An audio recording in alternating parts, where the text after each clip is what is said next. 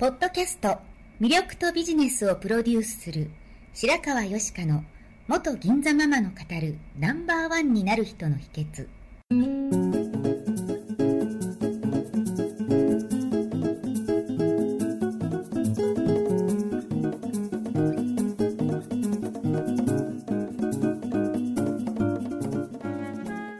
外資系企業の OL から銀座のナンバーワンホステスそしてママに。12年間にわたって多くのお客様や従業員の心理成長に関わり人の本質的な魅力や能力を引き出し業績アップにつながるコーチングを行ってきました。内面世界のケアと外側の世界へのアプローチの両輪でナンバーワンの輝きを放っていく方法を白川よしかがさまざまな角度からお伝えしていきます。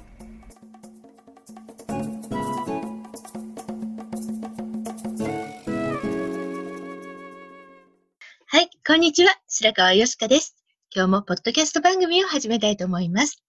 今日はアシスタントナビゲーター、新井幸恵、通称サッチーとともにお送りしてまいります。よろしくお願いします。よろしくお願いします。今日はあの、初の試みで、 Zoom を使って収録をしています。それぞれが自宅にいるというとても不思議な感じですよね。そうですね。ちょっともう寒いので、今日はお互いの家で、 Zoom で収録をしてみようということで、ちょっといつもと音の聞こえ方が違うかもしれません。はい。ね、 Zoom でミーティングはしたりするんですけれども、ポッドキャストの収録は初めてですもんね。そうですね。はい。私も初めてです。うん。うん。なんかこう、顔が見えないと変な感じですよね。なんかパソコンに向かって話してる感じで、はい。誰かに見られたら怖いですよね。部屋の様子が分かっちゃいますね。はい。そう。もう最近、あれですよね、冬季のオリンピックが始まって、私はフィギュアスケートが昔から大好きなので、もう最近は楽しみに見てます。まあ、今年はあれですね、あの宮原選手と坂本花織選手、ね、頑張ってほしいですね。ね。はい。はい。なんか見どころはなんて吉川さんに聞くことじゃないですね。なんか離れてるとなんかぜ全然ち違う話に行くので、うん。なんかね、いつもと感じが違いますけどね。ねう。ん、そう。まあ、そのね、宮原選手は、堅実に点数を重ねるタイプなので、まあ、ミスのないように頑張ってほしいなと思うのと、あと、はメンタルが強いと言われてる坂本選手、今勢いのある坂本選手に、こう、のびのびといい演技をしてほしいなと思いますね。はい。はい。何の話をしてるんですか？なんか今、はい。普通のオリンピックの話ですけど、はい。いつも聞いてくださってる方から、はい。吉川さんが目標にしているような女性はいますかっていうようなはい。ご質問が来たりしてるんですけど、はい。どなたかいらっしゃったりしますか？目標にしている女性って、まあ、例えばもう一人だけこの人っていうのがいるわけではないんですけれども、まあ、うん結構複数にいるんですよね。あの人のこういうとこがすごいなっていう方がたくさんいて、なので、その分野にもよるんですけれども、あま今日せっかくフィギュアスケートの話が出たので、フィギュアスケートに重ねていってみると、はい。うん、私はそうですね、こう美しいものをずっと追求しているような人って好きなんですよね。はい。でまあ、美しいってその美容とかファッションとか芸術もそうなんですけれども、なんかええ自分自身の生き方とか心意気とか、そういうものを、あの、追ってるような人が好きで、はい。なんか人生ってこういい時も悪い時もあるじゃないですか。はい。そんな中でも、こう、腐らないで続けられる人っていうのが、ええこう、錆びない女性なのかなと思っていて、はい。で、せっかくなので、フィギュアスケートにかけて言うと、まあ、今日は、うーん、浅田真央選手と、杉里文江選手と、カロリーナ・コストナー選手、はい。イタリアの選手ですね。で、3人をちょっと挙げたいと思うんですけれども、はい。もう真央ちゃんはね、昔から大好きだったんですけれども、こう、年齢が若くてオリンピックに出られなかったりとか、その評価の仕方が変わったりとかして、なかなかオリンピックで1位にはなれなかったんですけれども、前のオリンピックの時に、このショートプログラムで大こけをしてしまって、ありえないような大こけをしてしまって、その後の演技が素晴らしかったじゃないですか。覚えてますか、はい、覚えてます。うん、なん私もすごい感動したんですけども、なんか、もうダメだったからって言って諦めてなーなーな演技をしたりとか、今まで頑張ってきたのにってすごく落ち込んじゃったりしないで、あの切り替えは素晴らしいなって思ったんですけども、なんかそれって何かっていうと、自分の得点に一喜一憂してるんじゃなくて、もうちょっと視点は高いところにあって、やっぱり人を楽しませたいとか、人を勇気づけたいっていうエンターテイナーとしての姿だったり、はい、最後の最後に、もう本当にいい演技をしたい、成績関係なくいい表現をしたいっていうようなもうアーティストとしてのなんか心意気っていうか、なんかそういう志があるところがすごく心を打たれましたね。はい。うん。あんまりかしこまってないです。ちょっと、なんか言ってくださいよ。あそうですね。なんか顔が見えてないと、はいはいってなんかすごい聞いちゃいますよね。言ってることを。はい。うん。うん。あの時の演技は本当に日本中っていうか多分世界中でもそうなのかもしれないですけどみんなが勇気づけられたし多分終わった後のご本人の表情もなんかやりきった感があったのかなっていうのを、うん、私はなんか見て感じましたけど。そうですよね。変な力が抜けたのもあったかもしれないですけれどもね。もう成績云々よりもやれることをやろうっていう、うん、でもあそこで腐っちゃうような人だったらああいう演技もできなかっただろうし、あれだけ人を感動させることもできなかっただろうし、うん、うん、その点数の高さよりも人を感動させたっていうことで、なんかずっと人の記憶に残るんじゃないかなって思います。その時々のそのベストを尽くせるって難しいことですよね。うん、自分のやっぱり感情が、うん、そうそうそう。うん、なんか自分でも自分の心の中で言い訳したりして、周りのせいにしたり、そういうことをしないでいられるって、すごくいいことだし、ね、多分強い人なんだな、うん、だからなんか、そういうところは、まあ目標というか、ああいうふうにいたいなっていうふうには感じましたね。はい。あと、すぐりふみえ選手。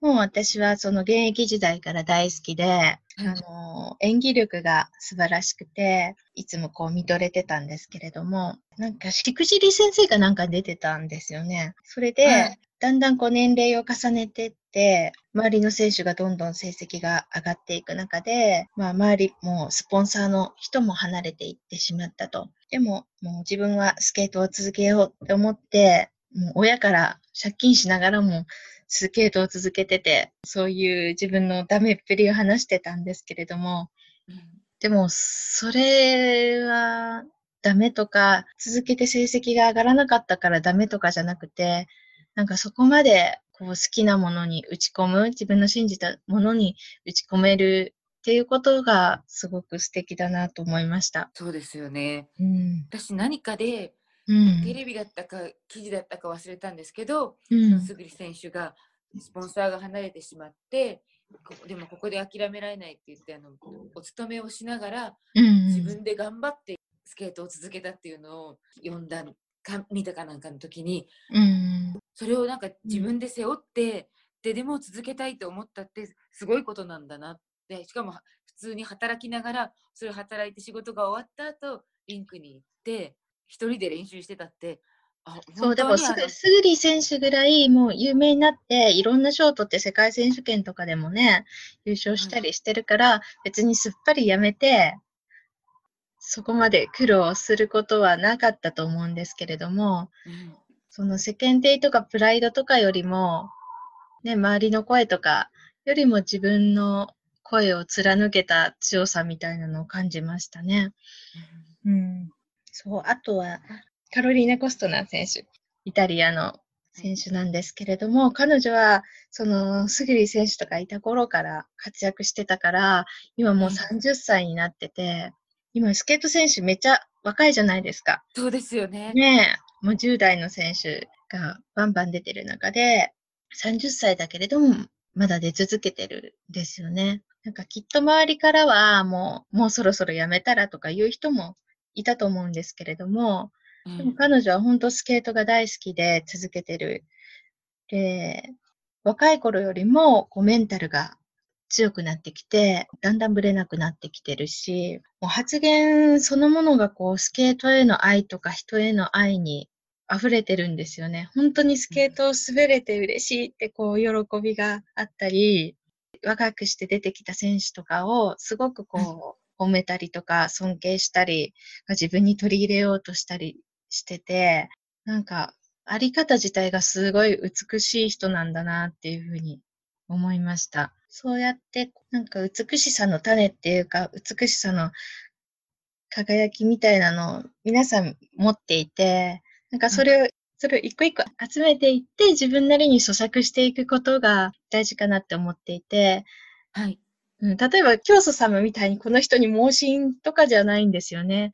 うん。うん。そう。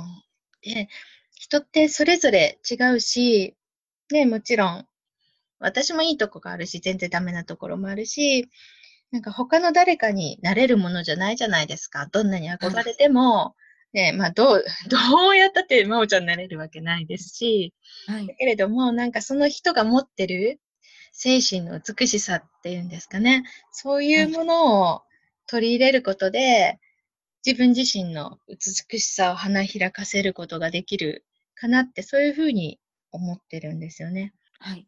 うん。なので、目標、誰かを目標っていうよりは、こう、いろんな方のいいところをたくさんこう、これからも見続けていきたいなっていうふうには思ってます。なんか真面目な話になっちゃいましたね。でも、それぞれいろいろな方のいいところを吸収して自分に取り入れていこうっていう姿勢も、だんだん年齢を重ねていくと頭とか硬くなったり固定観念とかも強くなってくるけれども、うん、いつもなんか人の、うん、いいところを見たりそこから学んでいこうっていう気持ちを持っていけばまあそうだね。周りの人が何を言うとかっていうことにとらわれずに、自分の信じた道をあの進んでいけるし自分も成長し続けていけるんじゃないのかなっていうような気がしました。そうアンチエイジングでもちろんそのサプリ取るとか体的なこともあるけど、結局なんかずっと吸収し続けようっていう気持ちかなっていうふうに思います。そうですね。うん。そう。なんかスポンジがこう硬くなっちゃったり、こうね、ボロボロになっちゃうといけないなと。そうです。だからやっぱりお水の補給する、そのお水って、うん、自分からインプットしに行かないと入ってこないし。うん、あとなんか素直さ、ね、自分自身にも言いたいことですけど、こうね、だんだん年を取っていくと素直さがなくなってきたりとか、もうこれでいいやって思ったりしがちになるのかなと思って、なんかそういう、ね、ずっとこう素直に吸い続けられる感性は大事にしたいなと思いますよね。うん、はい、私もどうん。やっぱりずっとこう年齢を経ても若々しく生き生きされてる女性ってそういうところがあるなと思っていて、はい。ですね。はい。ということで、まあ、あの、ね、今月21か23、女子の決勝が楽しみです。はい。サッチはなんか、あの、特に好きで見てる競技とかあるんですか？私は全くないです。興味ないんだ。あの、やってれば見るっていう感じです。うん。そうなんだ。